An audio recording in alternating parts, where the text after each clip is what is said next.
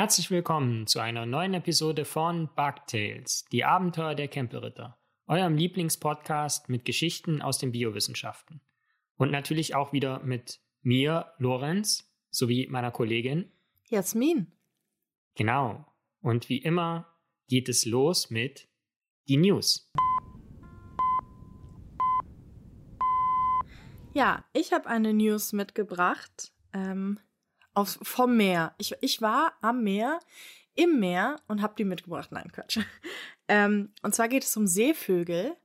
Du weißt ja, also wenn man so Möwen anguckt oder auch andere Seevögel, sieht man ja, dass die oft so eine dunkle Färbung haben, oben auf den Flügeln oder an den Flügelspitzen.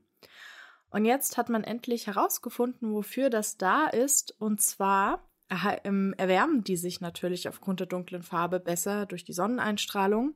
Mhm. Und die Vögel haben durch diese Erwärmung einen besseren Auftrieb und können auch generell schneller fliegen.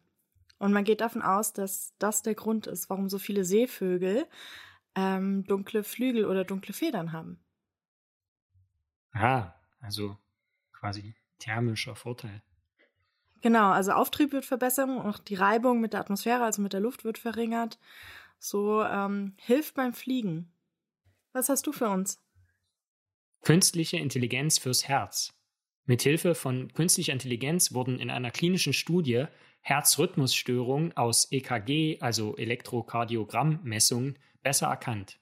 Publiziert wurde das Ganze im Journal Nature Medicine und eingeordnet im Journal Med. Den Link packe ich in die Show Notes. Dann beginne ich mit unserer heutigen Geschichte und zwar mit einer Frage, nämlich wie finden wir, was wirklich gut für uns ist? Nicht googeln. Nicht googeln, da kommt immer nur raus, man hat Krebs. Egal was man googelt, auch was soll ich morgen essen? Sie haben Krebs. Na toll. Nicht googeln.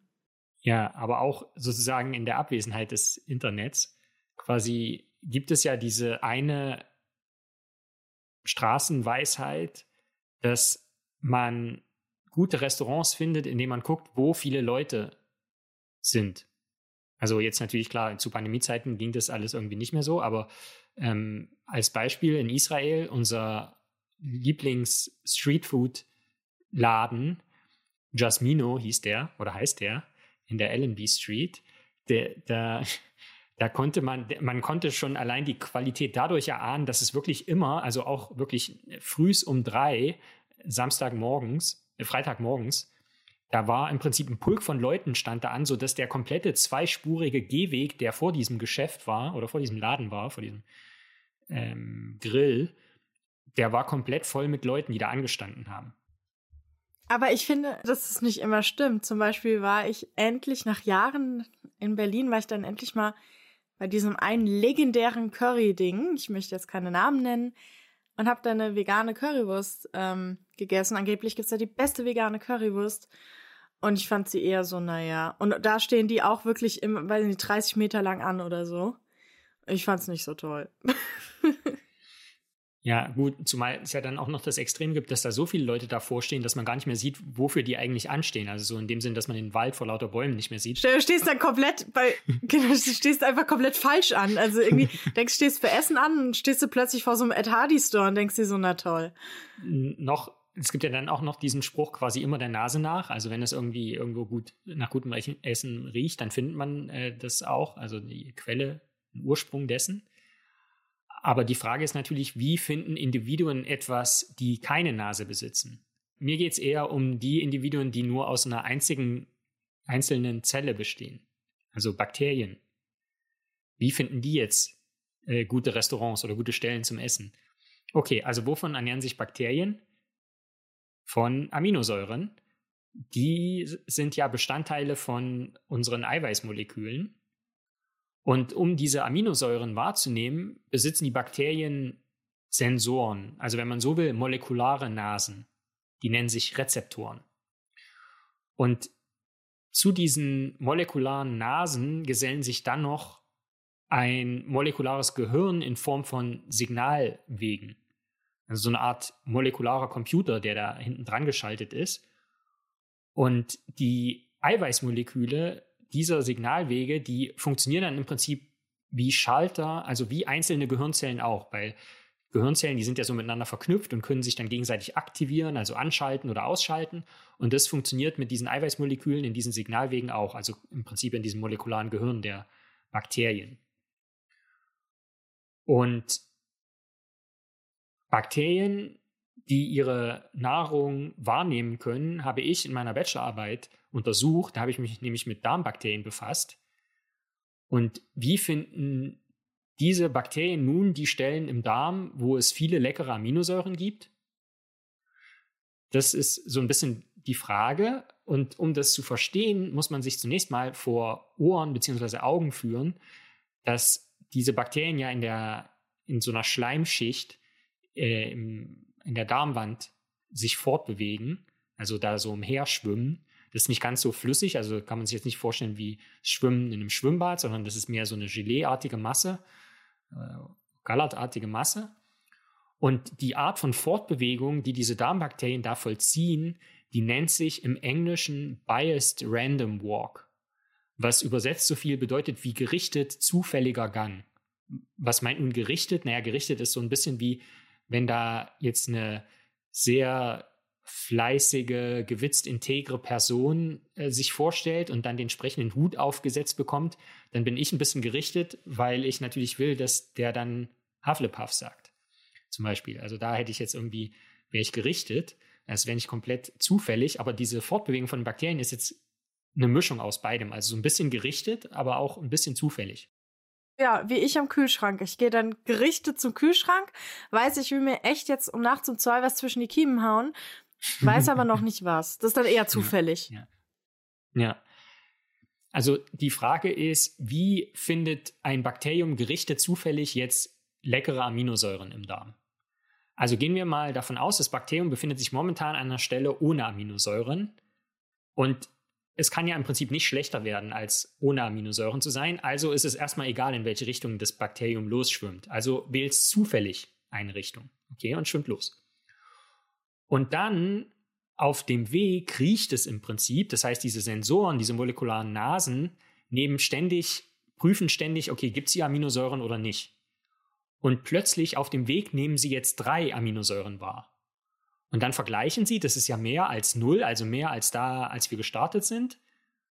Und deshalb wird die Schwimmrichtung erstmal beibehalten, weil das scheint ja eine gute Richtung zu sein. Wenn wir uns von null auf drei Aminosäuren sozusagen verbessert haben, dann riecht es ja erstmal nach mehr äh, Nährstoffen oder Nahrungsmitteln. Und weniger ist zufällig mehr, denn plötzlich werden nur noch zwei Aminosäuren gerochen. Das heißt, das Bakterium stoppt und ändert dann aber wieder zufällig die Richtung, weil es ja im Prinzip nichts sehen kann in dem Sinne, sondern immer nur quasi auf dem Weg mal so schnuppern kann, gibt es jetzt hier mehr oder weniger Aminosäuren. Das heißt, die Richtung wird zufällig geändert und wenn dann wieder mehr Aminosäuren wahrgenommen werden, dann wird die Richtung länger beibehalten. Aber es ist im Prinzip immer so, also gerichtet, wenn eben die Zahl der wahrgenommenen Aminosäuren hoch ist und dann aber wieder zufällig, wenn die Richtung geändert wird und dann wird wieder verglichen. Und mit diesem Vorgehen oder besser Vorschwimmen werden die Bakterien schlussendlich zu der Stelle geführt mit den höchsten Mengen an Aminosäuren. Und deshalb kommt es auch nicht von ungefähr, dass Biased Random Walk, also genau diese Fortbewegungsart dieser Bakterien, auch ein Optimierungsprozess ist. Ja, der, der, uns quasi hilft, immer irgendwie Maximum zu finden, indem wir in die Richtung gehen, wo jetzt irgendwie viel erscheint. Und wenn wir plötzlich weniger wahrnehmen, dann ändern wir zufällig die Richtung. Und so können wir quasi mehr oder minder systematisch äh, einen bestimmten Raum sozusagen vermessen. Und wie gut funktioniert jetzt dieses Geruchssystem oder die Nase, die molekulare Nase und das molekulare Gehirn der Bakterien? Naja, mal angenommen, die maximal wahrnehmbare Anzahl an Aminosäuren ist 10. Ist es dann wirklich so, dass das Bakterium auch den Wald vor lauter Bäumen nicht mehr sieht? Wenn jetzt auf einmal 20 Aminosäuren da sind zum Beispiel? Nein, denn was nicht passt, wird angepasst. Das Gehirn der Bakterien, also diese Signalwege oder die molekularen Verschaltungen, die können sich anpassen oder genauer gesagt zurücksetzen. Das heißt, dieses Gehirn ist so verschaltet, dass die Aktivierung immer wieder zurückgesetzt wird. Wenn sozusagen das Maximum erreicht ist, also jetzt zehn Aminosäuren wahrgenommen werden, dann wird es wieder auf Null gesetzt und wird nur noch aktiviert, wenn mehr als diese 10 eben wahrgenommen werden. Und was braucht es, damit, es, damit diese Anpassung vonstatten geht? Es braucht einen Ausschalter, der das Riechgehirn der Bakterien, wie gesagt, alles Moleküle, das gerade 10 Aminosäuren wahrgenommen hat, wieder auf Null zurücksetzt. Und dann bei neuerlichen Aktivierungen weiß, in Anführungszeichen, das Bakterium dann, dass plötzlich noch mehr Aminosäuren da sind und behält die Richtung bei. Und dieses System in den Bakterien funktioniert genauso, wie wenn wir Dinge riechen. Und deshalb wird dieses, wird dieses molekulare System auch Sniffer genannt. Also wie beim Sniffen oder Riechen von Schnüffeln von Substanzen. Und in meiner Bachelorarbeit habe ich mich mit dem dafür benötigten Ausschalter in den Darmbakterien befasst. Das heißt, es ist so ein Molekül, was dieses System im Prinzip zurücksetzen kann. Und es gab im Prinzip von der Forschungsliteratur die Hypothese oder die Theorie, dass eben dieser Ausschalter das System besonders robust macht gegen so kleinere Störungen. Und das führt mich leider, möchte ich sagen, zum Bug der Woche. Denn der Bug der Woche ist, dass sowohl in meinen Experimenten, in meiner Bachelorarbeit, als auch in den Computersimulationen, die ich dann angestellt habe, konnte ich zeigen, dass dieser Ausschalter das System nicht robuster macht. Ja, und das ist natürlich ein negativer Befund. Und so ein negativer Befund lässt sich normalerweise nicht veröffentlichen. Das heißt, man, man veröffentlicht ja normalerweise nur Befunde. Also wir haben jetzt gefunden, dass das und das jetzt besonders gut ist. Also zum Beispiel, dass dieser Ausschalter das Ganze besser macht. Aber so ein negativer Befund, der, der ist schwer durch diesen Begutachtungsprozess zu bringen. Was natürlich an sich irgendwie Quatsch ist, weil wenn jetzt irgendwer anders das erforschen will und die Person dann schon wüsste, dass das nichts bringt, dann könnten die sich ja mit was ganz anderem befassen. Ich finde das generell so ein Ding. Also ich würde mir das wirklich generell wünschen, ähm, dass sowas auch veröffentlicht wird, weil ich glaube wirklich, dass wir dann viel schnelleren wissenschaftlichen Fortschritt hätten. Aber also da sind halt die Strukturen im Weg weil man will natürlich immer der Erste sein, der Beste sein, dies, das, da hängt ja auch viel Geld dran. Aber ich glaube, wenn das nicht wäre, dann, wenn man sowas auch, ich würde am liebsten, ich glaube, ich habe das schon mal im Podcast erzählt, dass ich so ein Magazin gründen würde, ähm, wo nur fehlgeschlagene Experimente, so ein Journal, nur fehlgeschlagene Experimente ähm, publiziert werden.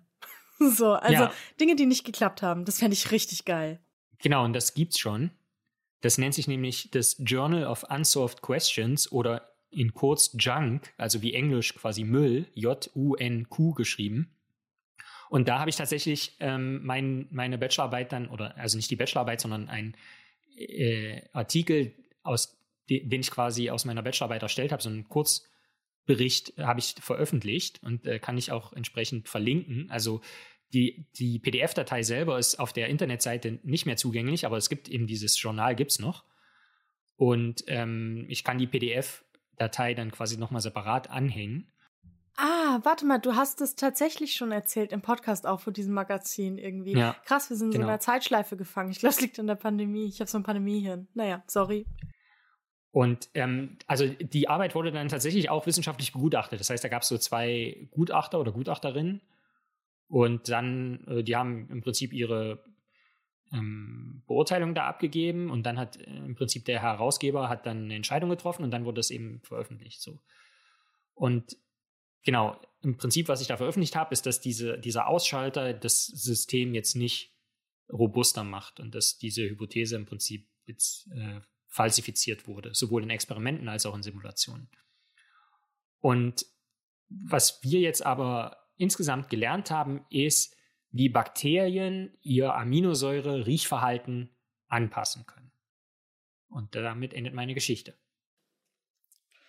Ähm, um Anpassung geht es auch bei mir, jedoch vielleicht ein bisschen anders, auch einige äh, Stufen größer. Und zwar erzähle ich heute von Chamäleons. Cool. Ja. Und ich möchte direkt einen lustigen, also ich finde es lustig, ja, Side-Fact ähm, am Anfang erzählen. Und zwar Chamäleon, das ja auch kommt aus dem Griechischen, wenn man das wörtlich übersetzt, dann bedeutet das Erdlöwe. Krass. ich denke mir so, hä? Nee, Deswegen, ey, das habe ich erst bei der Recherche jetzt entdeckt. Und ich finde das irgendwie super lustig, weil ähm, Chamäleons für mich wirklich so gar nichts von Löwen haben. So. Naja, also sie gehören ja zu den Reptilien. Mhm. Und es gibt, glaube ich, über 200 Chamäleonarten, also sehr artenreich, allerdings natürlich sehr bedroht. Also die meisten Arten sind gefährdet. Und deshalb braucht man auch, wenn man Chamäleons halten will, muss man das melden, ist meldepflichtig und so. Nicht, dass man da irgendwie Humbug treibt mit exotischen Tieren und so. Mhm. Und diese kleinen bunten Racker, ich finde, die haben auch schon sowas Prähistorisches irgendwie.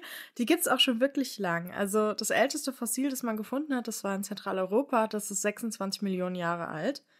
Wobei man aber davon ausgeht, dass es die Tiere schon vor 100 Millionen Jahren gegeben hat, also in der oberen Kreidezeit. Ja, finde ich, also ich finde, wenn, man, wenn ich die so sehe, haben die auch sowas Dinosauriermäßiges, finde ich. Und um mal so ein bisschen den Kontext herzustellen, Kreidezeit an sich ist ja quasi die Ära der Dinosaurier, darüber habe ich ja auch schon im Podcast gesprochen. Und parallel zu diesen ähm, prähistorischen Chamäleons lebten Haie, die ja auch zu den ersten Wirbeltieren gehören. Es lebte der Iguanodon, verschiedene Tyrannosaurierarten. Also es gab ja nicht nur eine Tyrannosaurierart, sondern mehrere. Der Tyrannosaurus Rex ist halt der bekannteste. Es lebten Ammoniten und so weiter. Also ähm, das ist eigentlich so die Vorstellung von Urzeit, die wir haben. Plus ein Chamäleon halt, das da so rum, rumeiert.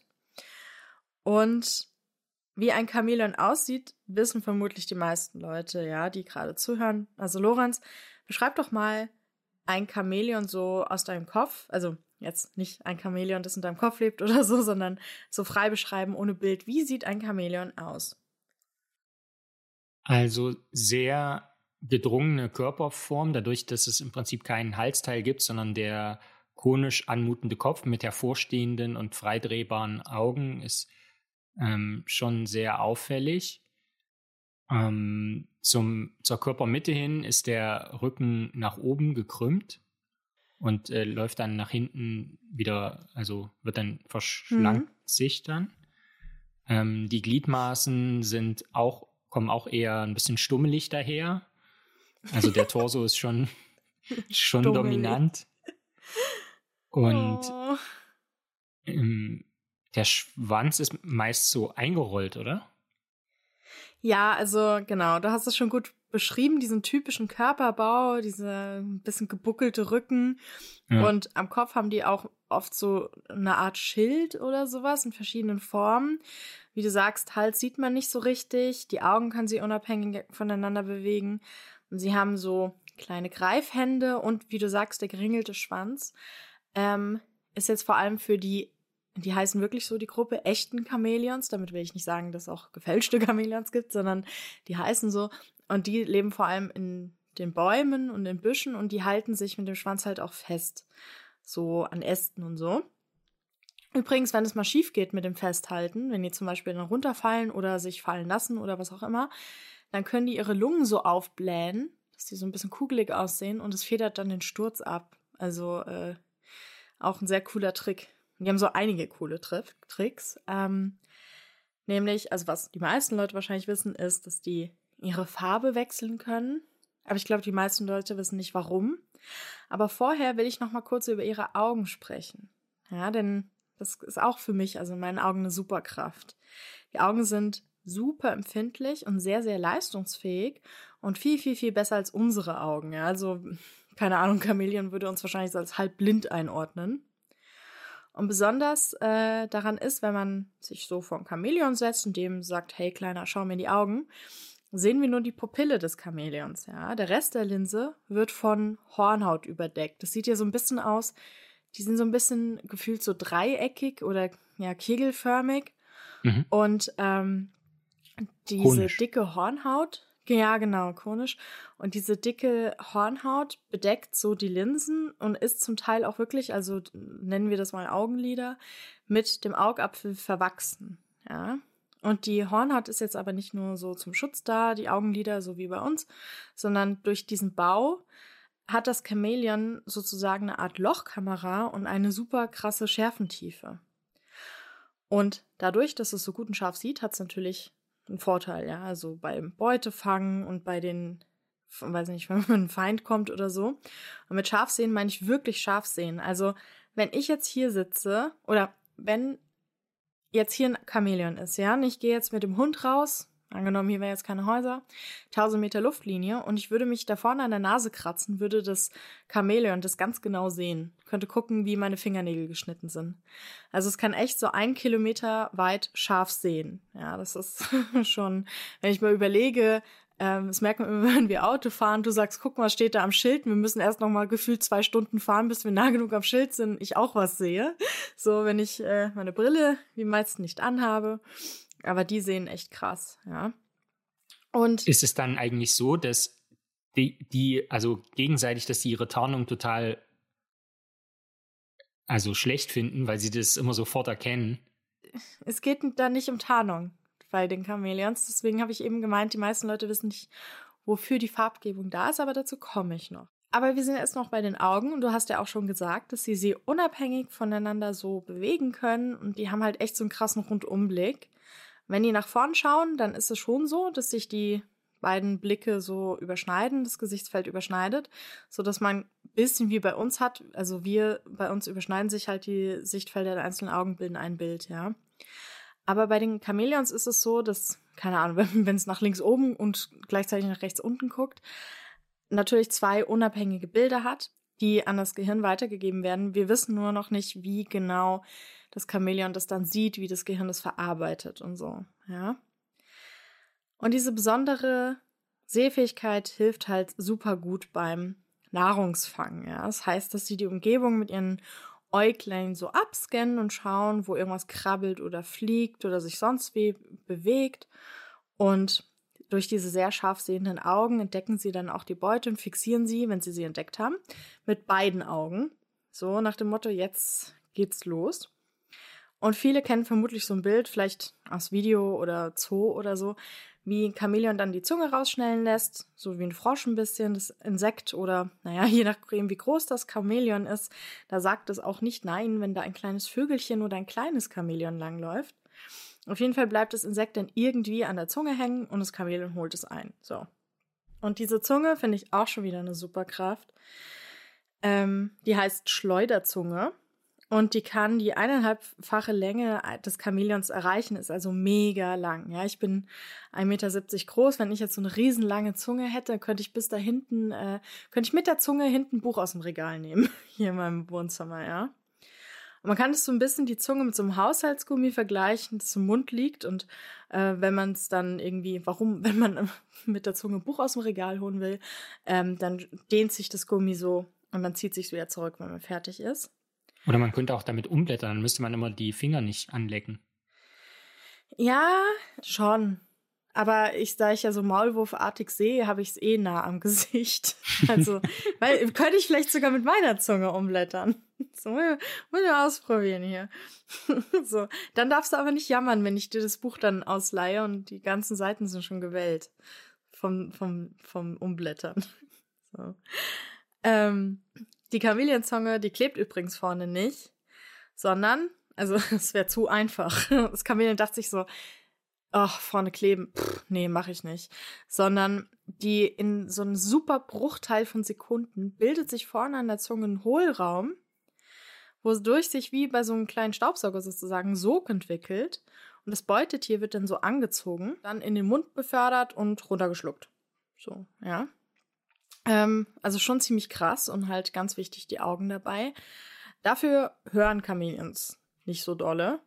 Sind eher nicht so musikaffin. Wahrscheinlich gibt es keine Chameleon-Band. Eher Künstler. Ähm, und wie vorhin habe ich das ja schon erwähnt, die riechen nichts eigentlich. Also man geht davon aus, dass sie gar nichts riechen. Über die Nase atmen sie und haben sie vielleicht, weil sie sie schön finden oder so. weiß, weiß ich nicht. Aber äh, riechtechnisch. Also die haben einfach so, sich so spezialisiert auf das Blickfeld und alles, was damit zusammenhängt, dass die anderen Sinne so, ja, gut, mein Gott. Bisschen hören, um halt irgendwie Kastelroter Spatzen auf Loop, aber sonst reicht's. Aber du hast ja schon erzählt, ähm, oder hast schon angesprochen, mit dem Farbwechsel. Und wie gesagt, sind die sehr auf Blicke spezialisiert. Chamäleons bewohnen dichte Wälder, ja, vorzugsweise in tropischen Regionen. Also generell mögen die es warm. Ist denen jetzt gar nicht mal so wichtig, ob der Wald jetzt besonders feucht oder trocken ist. Hauptsache die Temperatur stimmt, ja. Es gibt verschiedene Chamäleonarten, also die schon erwähnten echten Chamäleons sitzen gern so in Bäumen, Büschen und so, können, haben, sind so gebaut, dass sie sich ganz gut von Ast zu Ast hangeln können und so. Dann gibt's auch noch die Erdchamäleons, die wohnen eher so Boden in der Laubschicht. Und in so einem Lebensraum ist man durch das ganze Laub und die Pflanzen natürlich sehr gut geschützt und getarnt, was gut gegen Fressfeinde ist. Aber äh, ist man da, man ist dadurch natürlich auch geschützt durch, äh, um erblickt zu werden von zum Beispiel einer potenziellen Angebeteten. Ja, gerade als Männchen. Aber man, manchmal möchte man halt auffallen, ja. Und der Farbwechsel selbst dient jetzt in erster Linie nicht der Tarnung. Also viele Leute denken, das ist zum Beispiel beim Tintenfisch da oft der Fall. Der kann sich dann ja so an viele Tintenfischearten an Boden drücken, dann wird er auch so braun wie der Boden oder so. Ähm, natürlich kommunizieren die auch über Farben, aber die haben auch ganz viel so mit Tarnung zu tun. Bei Chamäleons ist das erstmal nicht so, sondern in erster Linie gilt der Farbwechsel der Kommunikation. Ja, wie gesagt, die hören nicht so dolle, riechen wahrscheinlich nichts, sind sehr abhängig von ihren Augen. Und wenn sie jemanden kennenlernen wollen, können sie jetzt nicht schnuppern, oh, du riechst gut oder so, sondern die schauen sich um und suchen nach einem anderen Chamäleon, das irgendwie ein attraktives Outfit trägt. So gerade als Weibchen, ja. Und damit man entdeckt wird als Männchen, muss man sich natürlich entsprechend kleiden. Ja, stell dir vor, du bist in einer Bar und alle tragen das Gleiche und du möchtest äh, mich beeindrucken, ja. Und dann ziehst du dir auch hm, eine Federbohr an. Keine Ahnung. so halt. Weißt schon, was Leuchten ich meine? Schwarz. Ja? genau. Ja, ähm, eine schwarze Federbohr, nein. Also man versucht herauszustechen. Und weibliche Chamäleons stehen zum Beispiel total auf die Farben Rot oder auch Blau oder aber vor allem auch Gelb und so. Also alles, was aus Grün so hervorsticht, ja. Doch Frage ist natürlich, wie funktioniert das? Also, wie gesagt, viele andere Tiere können ja auch die Farbe wechseln. Und bis sechs oder sie, bis vor sechs oder sieben Jahren dachte man auch, dass Chamäleons wie andere farbwechselnde Tiere das vor allem ähm, über Farbhautpigmente machen, ja. Das heißt, man, du hast da so, stell dir die Chamäleonhaut vor. Also ihr müsst jetzt alle mal sehr visuell werden. Schließt die Augen. Und oder nehmt ein Blatt Papier und oben habt ihr, zeichnet ihr einen Strich, so, das ist jetzt die Oberhaut, ja. Und äh, das ist so das, was wir so, wir haben ja auch eine Oberhaut, ja, was so die Chamäleonhaut schützt. Und darunter liegen jetzt verschiedene Farbpigmentschichten. Hast du die erste Schicht, die ist gelb, das sind die Xanthophoren, nennt man diese Farbpigmente. Darunter hast du dann die Erythrophoren, das ist rot, also so wie Erythrozyten kann man sich gut merken. Und darunter hast du noch die Iridophoren und die Melanophoren. So. Melanophoren sind dafür da, dass die sich dunkel färben und Iridophoren sind so bläulich. Hast also verschiedene Farbpigmente in der Haut. Ja. Und man dachte jetzt, dass viele Tiere machen das so, die die Farbe ändern können, dass sie, wenn sie sagen, okay, ich muss jetzt hier an der Stelle ein bisschen gelber werden, ja, dann lagern die mehr Pigmente und Moleküle, äh, mehr Moleküle in die Xanthophoren rein, sodass diese gelben Moleküle größer werden, mehr Platz einnehmen und dann sieht es halt irgendwie gelb aus. Oder sie sagen, okay, ich will jetzt irgendwie, warum auch immer, mich dunkel tarnen, dann machen, lagern die mehr Moleküle in die Melanophoren, also die für dunkel, dunkle Färbung zuständig sind, ein und dann sieht das Tier irgendwie dunkler aus. Aber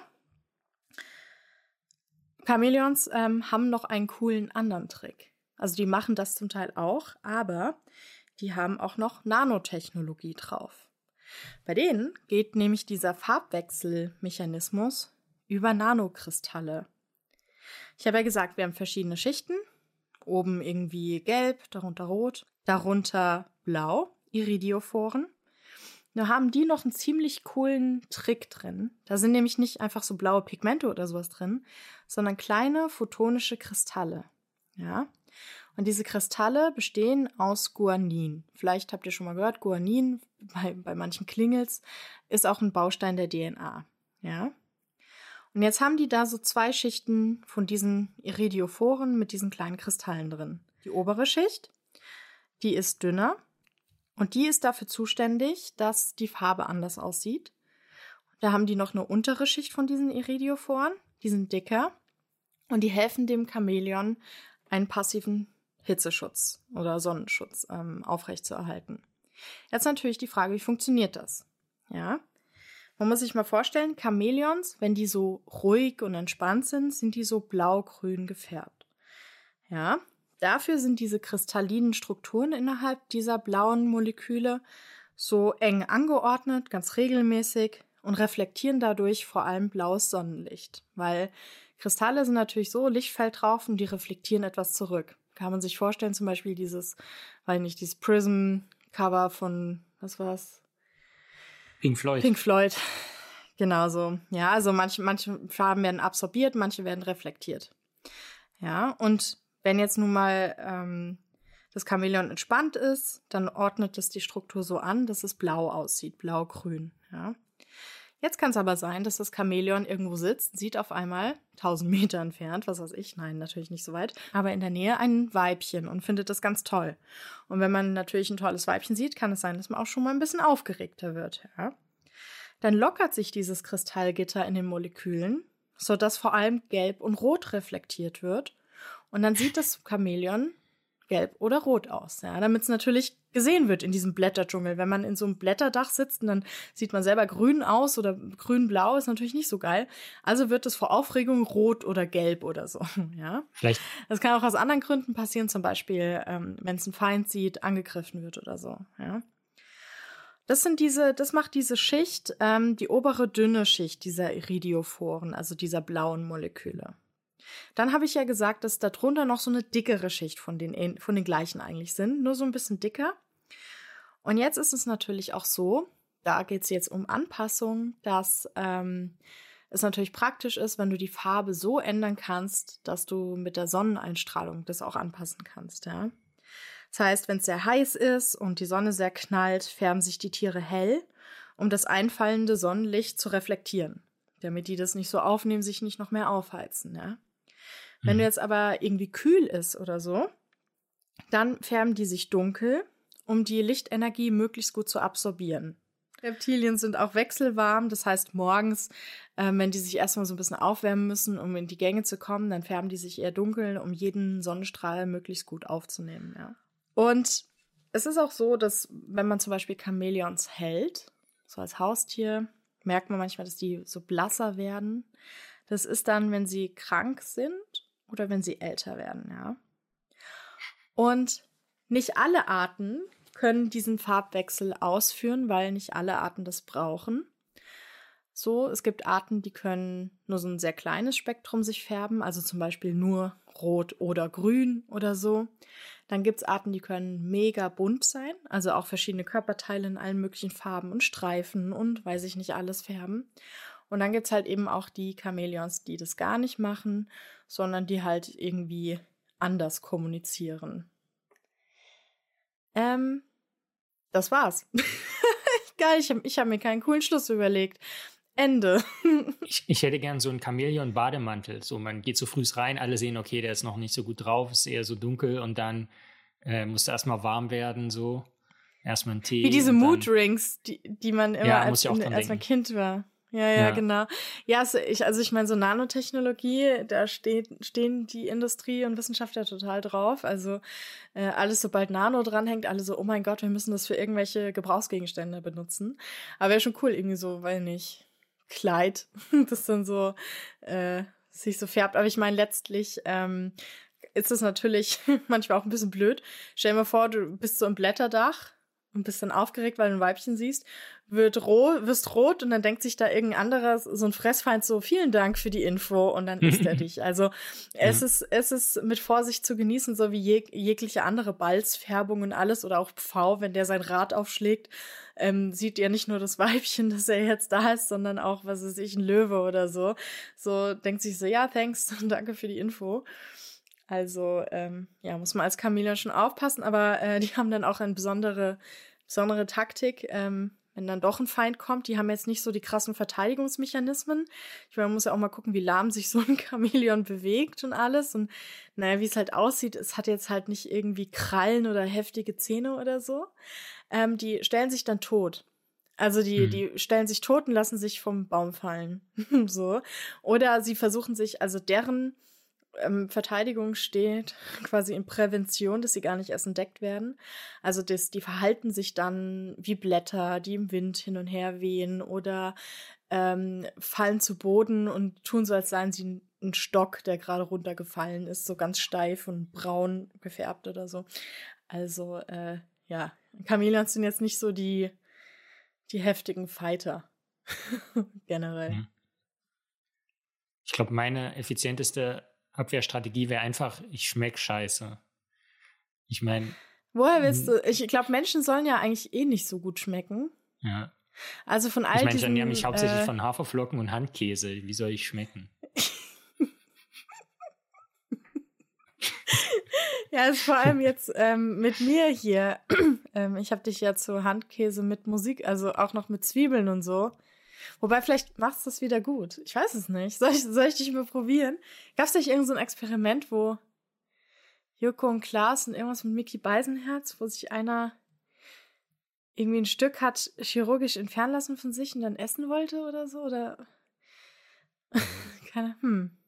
Aber ich würde schon gerne wissen, wie ich schmecke. Hm. Nein, hm. das ist jetzt kein Aufruf an Kannibalen oder so. bitte. Bitte lass mich in Ruhe. Bitte nicht mich essen. Also es gibt, es gibt ja diese Hypothese, was die Darmbakterien betrifft, wenn man, hatten wir glaube ich auch in der Folge schon mal thematisiert, wenn man seinen eigenen Stuhl quasi konsumiert, dass das dann sozusagen die Darmflora in Anführungszeichen wird dann so ein bisschen besser ausgeglichen, weil das, was man sozusagen auskackt, dann direkt wieder zugeführt wird und das dann nicht so Schwankungen unterliegt, wo sich ja dann im Zweifelsfall ja auch die bösen Clostridien zum Beispiel da breit machen könnten. Ja, aber ist es nicht auch so die Argumentation der Leute, die Eigenurinbehandlung machen? Ich meine, wenn der Körper etwas ausscheidet, dann hat er vielleicht schon einen hat Grund. Hat es einen Grund, ja, das stimmt. So. Wo ich denke, nee. hä, wieso, wieso trinkt ihr das dann wieder, Alter? Wieso vor allem, wieso reiben die sich damit ein? Gibt es irgendwas, was die nicht? Wahrscheinlich schnupfen die den auch oder ziehen durch die Nase. Ich weiß es nicht. Aber, oh, Storytime. Als ich Kind war, ich habe echt schon von klein auf gearbeitet. Da war ich, glaube ich, in der Grundschule noch. Da habe ich für so einen kleinen Laden um die Ecke Lebensmittel ausgeliefert und habe dafür ein bisschen Geld bekommen. Ich glaube, weiß nicht, Kinderarbeit, was weiß ich. Das kommt gleich die Polizei. Entschuldigen Sie mal, haben Sie Kinderarbeit gemacht? Naja, auf jeden Fall. Ähm, war ich dann bei so einer Frau und ich hatte immer so einen kleinen, ne, diese Einkaufswägelchen und die hat irgendwie immer Brot bestellt, habe ich ihr Brot gebracht und die hat die Tür aufgemacht und es hat einfach alles an ihr, also wirklich alles, alles hat komplett nach Pisse gerochen. Also auch sie, alles. Also nicht, also es war jetzt nicht, nicht wegen ungepflegt oder so. Es war mega. Es war so, die war recht wohlhabend. Die Wohnung war auch so voll schön eingerichtet und so. Aber alles hat noch, vor allem sie hat komplett nach Pisse gestunken. Und da dachte ich mir so, die macht doch bestimmt Eigenurinbehandlung. Das hat mich irgendwie so geprägt. Ich habe das einfach jetzt 30 Jahre lang nicht vergessen. Oder fast 30 Jahre. Reiben die sich dann damit ein oder wie? Ja, also alles. Ich habe das dann auch letztens mal wieder gegoogelt. Letztens, glaube ich, ein halbes Jahr her oder so. Äh, Corona äh, existiert keine Zeit. Aber ja, die reiben sich damit ein, die trinken das. Ähm, benutzen es so kosmetisch auch und gurgeln damit und was weiß ich. Und ich denke mir so, Leute, euer Körper hat gesagt, nee, komm, brauche ich nicht. Wie frustrierend, so Sisyphos-Nieren denken sich so, oh gut, jetzt habe ich es ausgeschieden. So, jetzt habe ich es ausgeschieden. Und wir so, Überraschung, da ist es wieder. Und die Nieren so, Alter, es hört einfach nie auf. so, also, hm, hm. Ja, komisch, jetzt sind wir abgeschweift. Abgeschwiffen? Nein, abgeschweift. Ich brauche, weißt du, wie lustig das wäre, wenn wir auch so einen Lektor hätten, der sich da immer so einschaltet, so ähm, abgeschweift. Danke. Mit so einem, der hat immer so einen kleinen Knopf, den drückt er dann, dann hört man so knacken. Es klingt fast so, als würde er da so kurbeln oder so. Vielleicht mein Lektor einfach. Und dann sagt er so, ähm, es heißt abgeschweift und dann so und dann schaltet er sich wieder raus. Ja, aber dann kriegen wir wieder Post, dass es den Hörfluss stört und quasi es unerträglich machen würde. Ähm, ja, ja, Grüße an der Stelle. Ja. Ich, hast du noch eine Frage? Ich habe eine im Zweifelsfall. Ich habe auch eine. Stellen wir einfach beide. Gleichzeitig? Meine ist kurz. Nein. ja, voll gute Idee. das gleich, gleichzeitig stellen. Die antworten dann auch gleichzeitig. Also vorweg ist es keine Falle. Aber es geht ja um Anpassung. Und was, ich sag das gleich dann auch über dich, aber was würdest du an mir ändern? Wie würdest du mich optimieren, dass ich besser an die Umwelt angepasst wäre? Ja, vielleicht, vielleicht die, die, den ganzen Endometriose und äh, Zyklus-Topos quasi normalisieren und dann würde. Ich würde es nicht nochmal abschaffen. Hallo, hier geht es um krasse ja. Eingriffe. Was heißt die normalisieren? Abschaffen. Ja. Das hätte ja. wahrscheinlich einen guten Einfluss auf die Umwelt. Ich glaube, ich würde an mir ähm, irgendwas bauen, dass ich mit Temperatur besser klarkomme. Weil ja alles über 23 Grad tötet mich quasi. so. mm. Vielleicht würde ich. Äh, hm. Ja, doch. Ich glaube, ich würde an dir irgendwas so bauen, dass du beliebige Speisen direkt zu Eis verarbeiten kannst, so einfrieren kannst. Dass du so eine Drüse hättest, mit der du Sachen einfrieren kannst, die werden direkt zu Eis, weil dann müsstest du nicht immer im Supermarkt und Eis kaufen.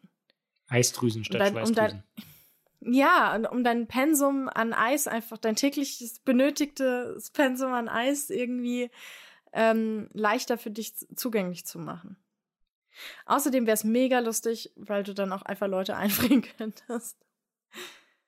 Wenn dich jemand nervt so im Labor und du so äh, nimmst einen Finger und hältst ihn einfach so an die Person, die ist so eingefroren. Ich habe ich hab vorhin Brombeeren gekauft, das war total cool. Wenn ich die jetzt direkt hätte zu Eis machen können, das wäre cool. Aber die haben vor allen Dingen, äh, haben die mir die billigen abgerechnet statt die äh, erlesenen, weil das waren, die waren beide in so Schälchen quasi, ohne äh, ausgepreist zu sein. Und ich habe aber das Papierschälchen genommen, nicht dieses Plastikschälchen. Und die waren viel besser und auch viel teurer, aber ähm, der nette Mensch an der Kasse, ich habe es auch erst gesehen, als ich dann, ich habe den Kassenbon mitgenommen, dann quasi auf dem Heimweg gesehen, aber das war. Alter, du wärst ja noch zurückgegangen, hättest den gebeten, es richtig abzurechnen. Entschuldigen ich war, Sie mal. Ja, ich. Du hast drüber nachgedacht, oder? Ja. Aber es gab auch einen Grund, warum ich es dann nicht gemacht habe. Ja, Mensch, gesunder Menschenverstand zum Beispiel? Nee. Nee. okay. Was dann? Es war irgendeine Verkehrssituation. Ich wollte dann nämlich umdrehen und dann war oh es lebensgefährlich geworden. Ja, und dann, dann stehe ich so an deinem Grab. Oh mein Gott, er ist, wofür ist er? Steht auf deinem Grabstein irgendwie, er starb für korrekt abgerechnete Brombeeren. Wird in die Geschichtsbücher dann eingehen. Der Mann, der für die korrekte Abrechnung von Brombeeren kämpfte und sein Leben ließ. Aber du musst, du musst die Brombeeren einfrieren, weil ich liebe es richtig geil, so Beeren einzufrieren und dann eingefroren zu essen. Gibt nichts Geileres. Kleiner Wieso Tipp. gehst du davon aus, dass noch welche äh, da sind? ja, ich fürs nächste Mal halt. Aber kleiner Tipp an, jetzt sehen wir hier wieder Bugtails, der Gourmet-Podcast. Ähm, euer euer ähm, Rezepte-Podcast, euer äh, gemütlicher ähm, Snack-Podcast. Äh, Beeren, statt sie direkt zu essen, einfrieren, dann essen. Richtig geil, dankt mir später. Ähm, aber was ist deine Frage, Lorenz? Du hast auch eine Frage. Wenn es so ein ähm, Videospiel gäbe mit, mit Tieren quasi. Also es gibt ja ein paar, ähm, das ja gleich nennen wahrscheinlich, aber. Gäbe. Aber ja? nee, noch, wenn du, wenn du jetzt eins ausdenken könntest, wer, was für ein, um was für eine Tierart würde das äh, zentrieren? Ähm, bestimmte Handlung? Kann, kannst du dir aus, ausdenken. Alles ausdenken. Ja, mhm. also während du noch dann, überlegst, kann ich ja schon mal meins sagen. Na, ich will es gerade sagen. Ah, okay, dann. Okay, dann sag du es. Dann sag du es. Ich hätte voll gern so ein Strategiespiel äh, mit Ameisen, wo man so ein Ameisenvolk ah. quasi steuern muss und dann so. Ja. Ja, so Quests lösen muss halt. Ja. Ich habe für die Switch ein Spiel, wo man eine Honigbiene imitiert. Also jetzt nicht so eine ähm, industriell gezüchtete, sondern so eine, so eine Biene halt. Eine Honigbiene und dann muss man so rumfliegen, Nektar sammeln, so Sachen. Das fand ich cool. Ach, aber ich, ja, ja. Das, das ähm, hat mir gezeigt, aber ich, ich hab's ja nie. Genau, und es gibt auch da so ein Spiel, Life of Fly heißt es, glaube ich, äh, wo man eine Stubenfliege spielt. Sowas finde ich immer cool. Ähm, aber ich würde vielleicht ein Spiel machen, wo man. Ich habe gerade überlegt, vielleicht Tintenfisch. Aber es ist, glaube ich. Hm, nee, das glaube ich, nicht so interessant.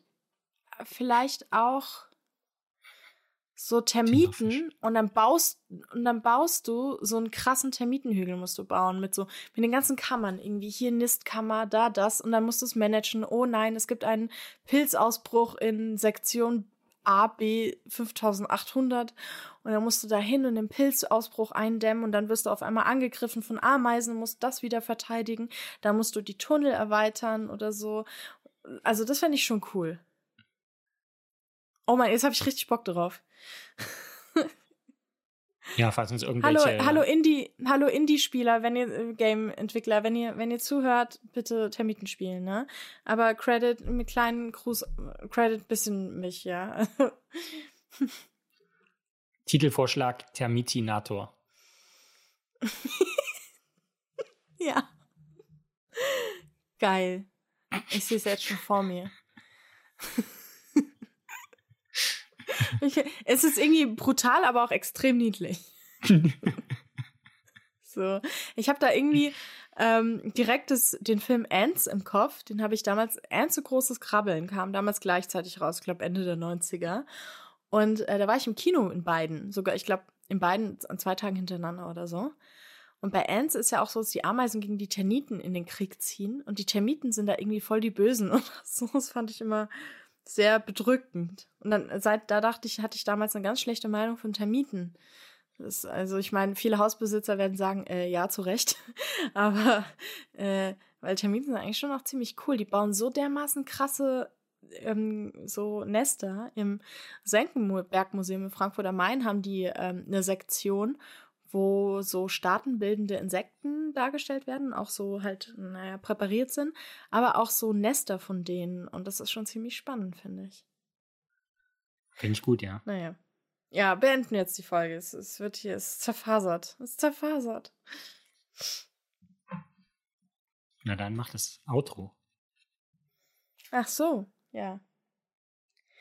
Oh mein Gott, was wäre eigentlich, ich weiß nicht, wie ich jetzt drauf komme. Stell dir mal vor, wir hätten an jedem, an jeder Hand zehn Finger und an jedem Fuß zehn Zehen.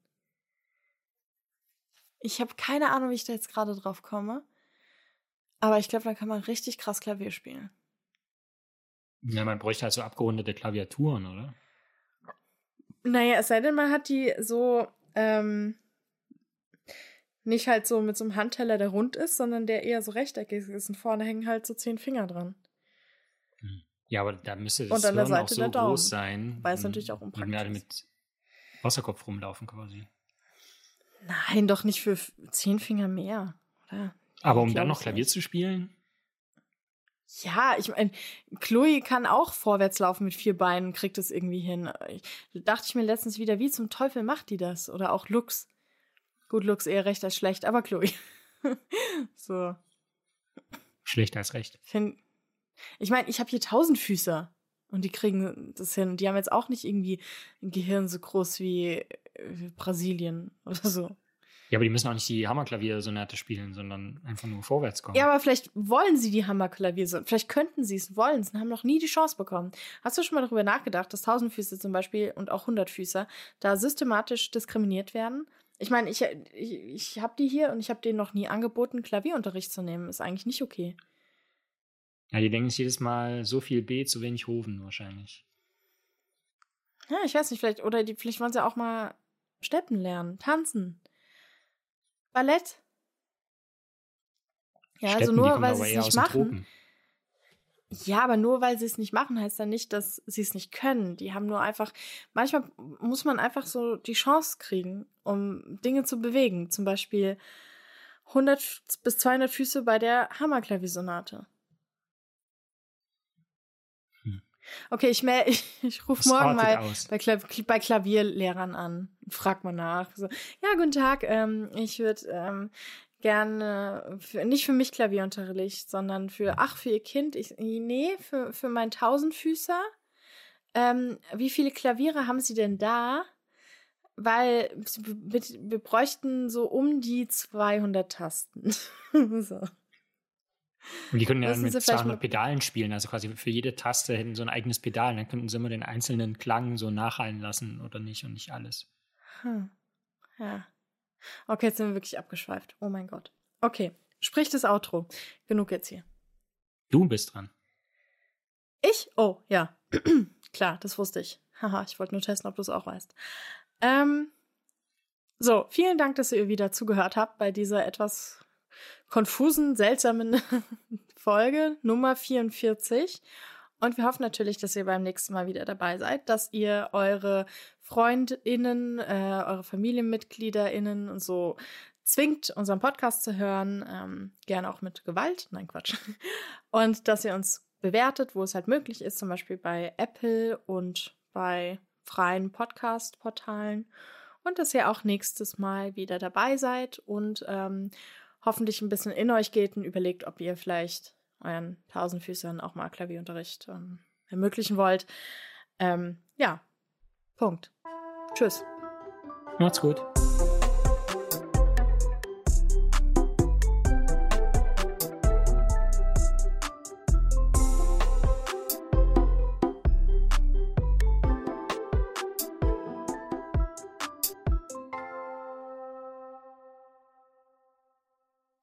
Also ich glaube, die Hunde würden mich schon essen.